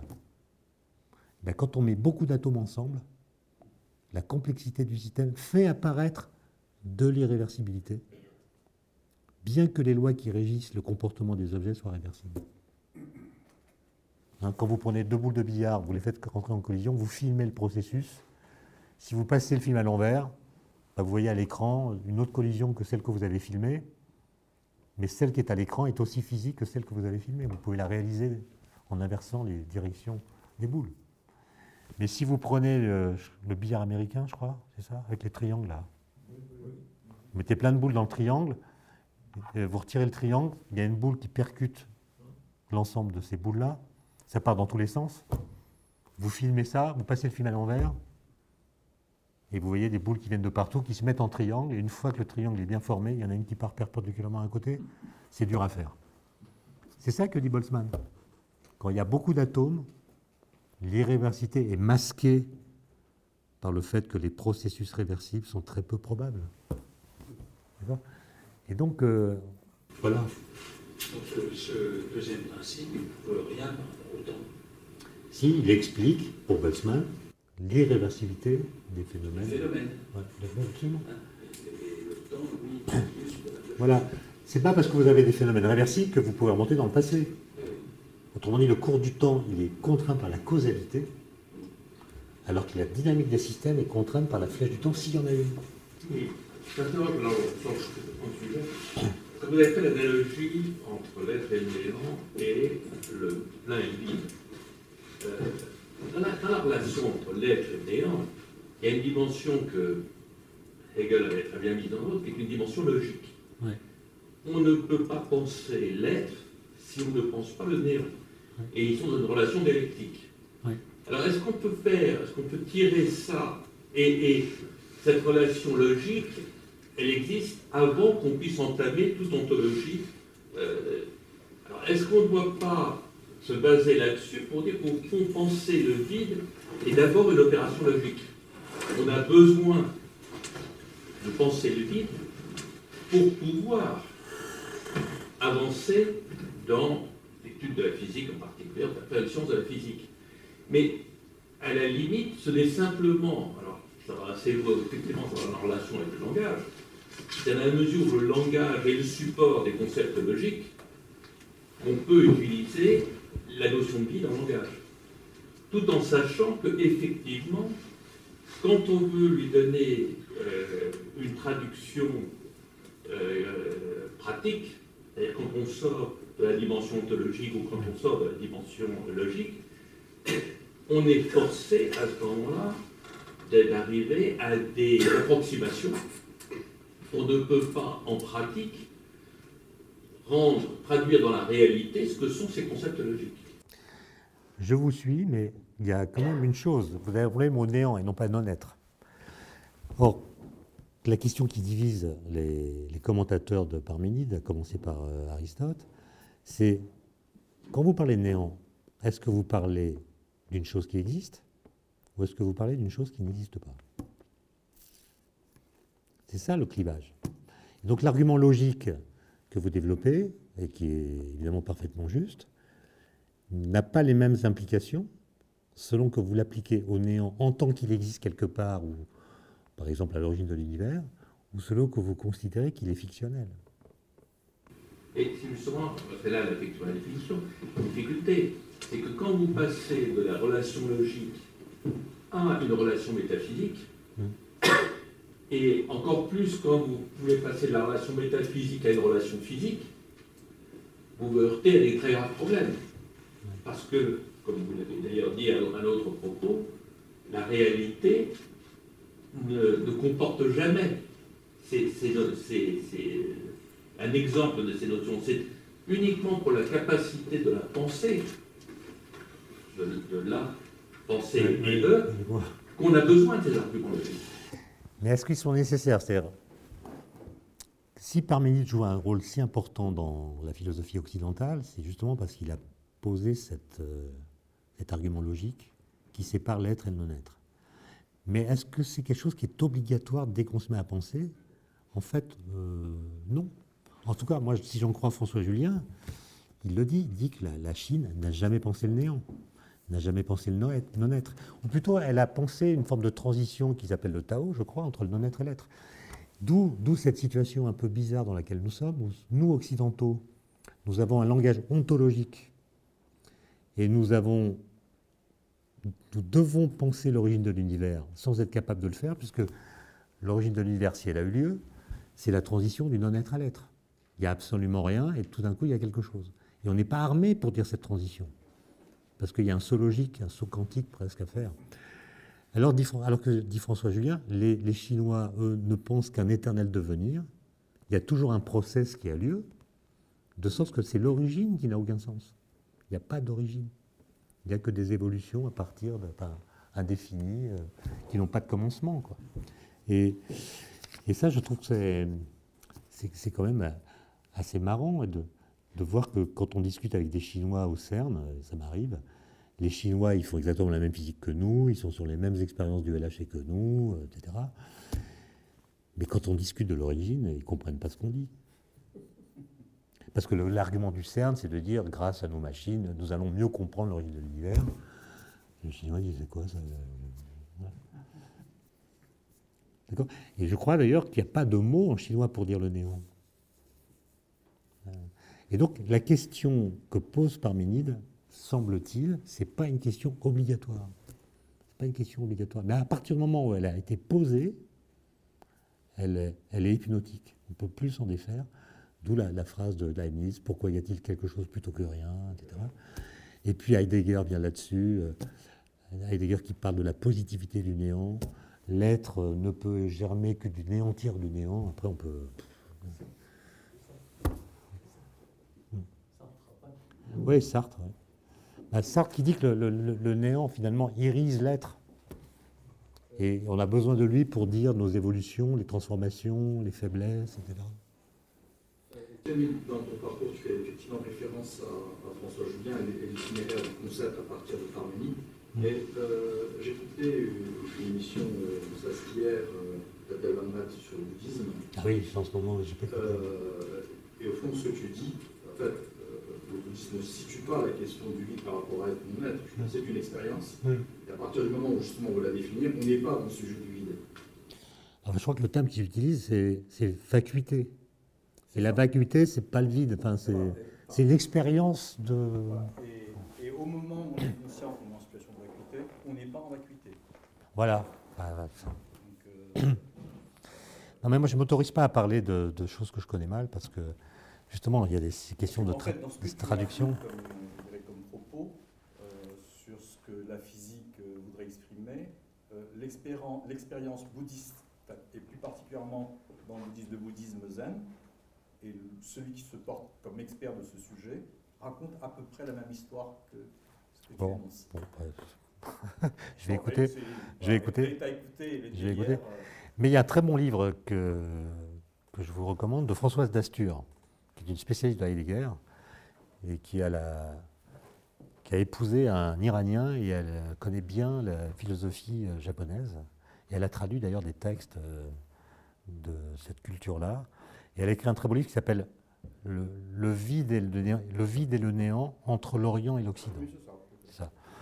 Et c'est un livre passionnant qui, aborde cette question de la vacuité et montre comment les, les, problèmes de traduction, euh, comment, comment le Japon, d'après ce qu'elle dit, a été capable de penser une intermédiation entre l'être et le non-être, une sorte de, de, milieu.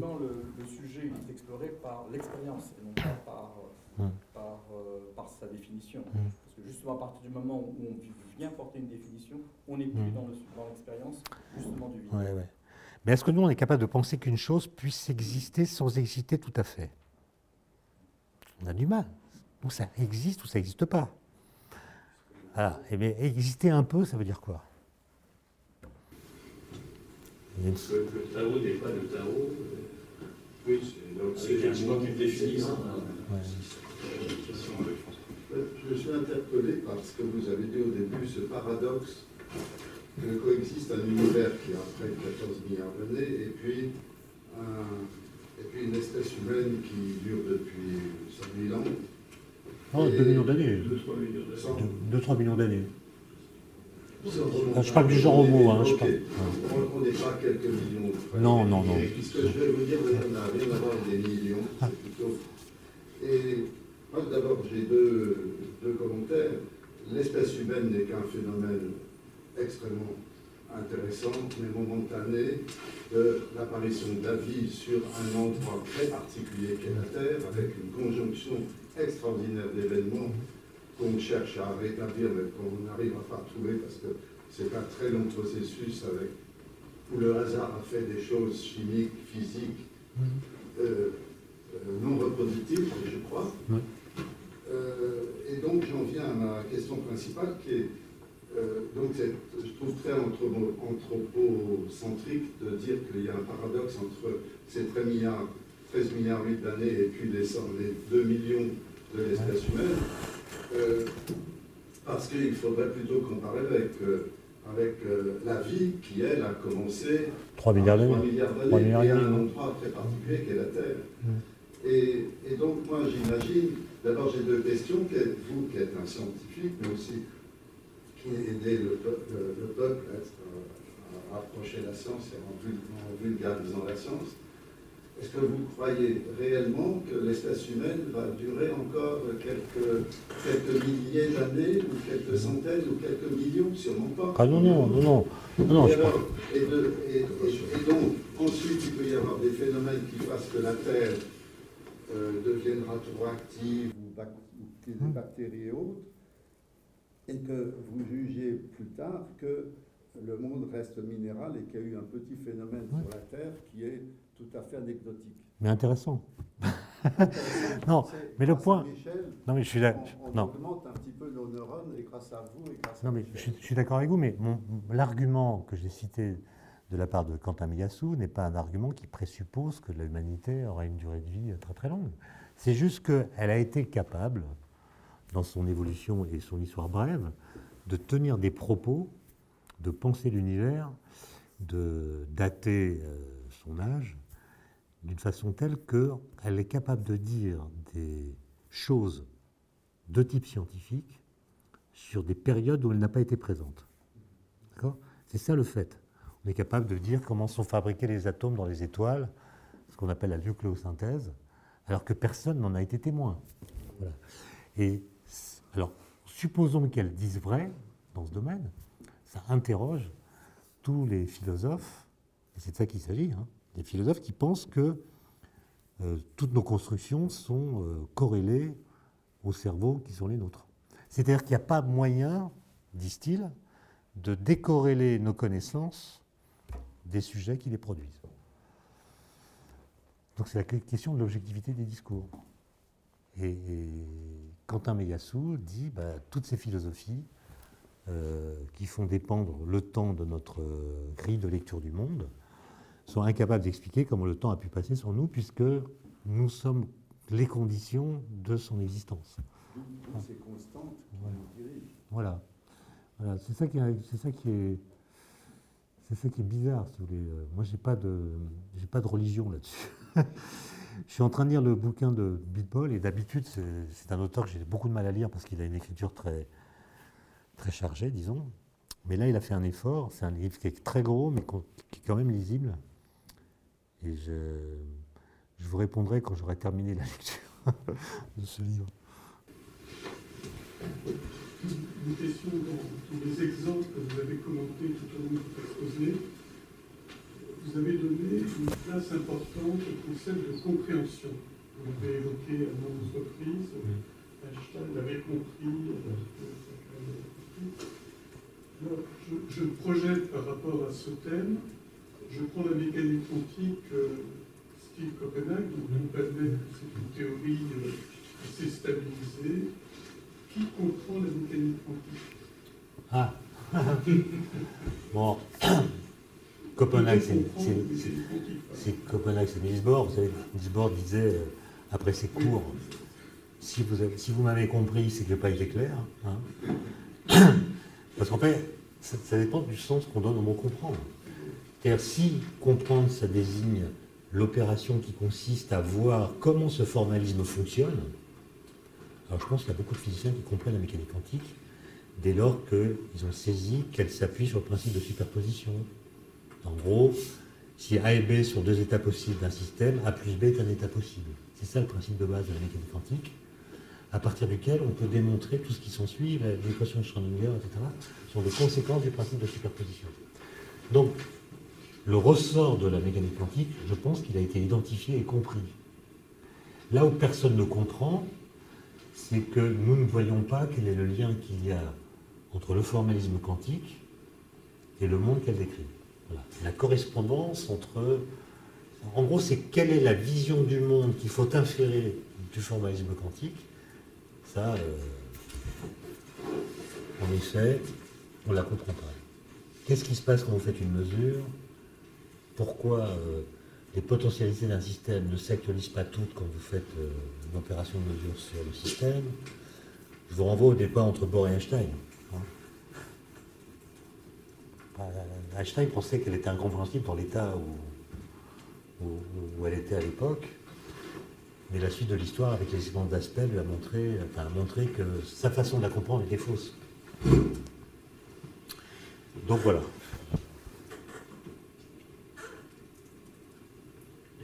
Dernière question Juste un petit point là. Et les discussions en cours, là, ou les controverses autour de la matière noire, est-ce qu'elles euh, invitent à, se reposer la question de notion de vide, justement? Et est-ce qu'il y a un courant un petit peu de, réflexion actuelle sur ces sujets? Oui.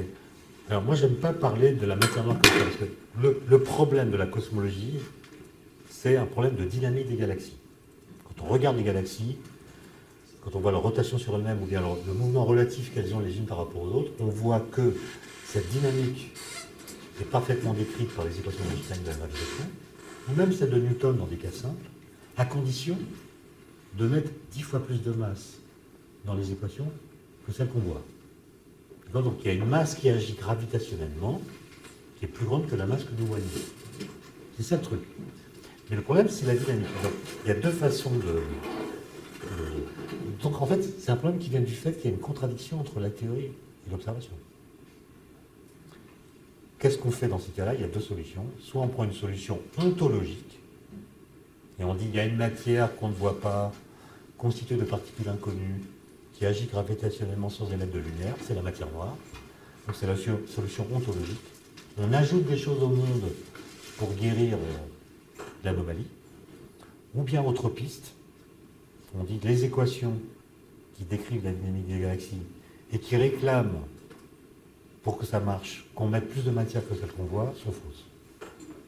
Donc vous trouvez de nouvelles équations. C'est ce qu'on appelle la solution législative. Et là, euh, il y a du monde. hein. Ce que j'observe, moi, c'est qu'à mesure qu'on ne trouve pas de particules de matière noire, ni au CERN ni ailleurs, les gens qui étudient les théories de gravité modifiées sont plus nombreux. Est-ce que ça change le vide Euh, Oui, au sens où la matière noire, elle a une cartographie, si elle existe, hein, qui déborde la cartographie de la matière. C'est-à-dire Les espaces qu'on croit vides de matière sont en fait remplis de matière noire. Donc le vide euh, interstellaire, en tout cas, se, se trouve euh, rempli par euh, quelque chose. Mais ça ne change pas le statut du vide quantique, par exemple.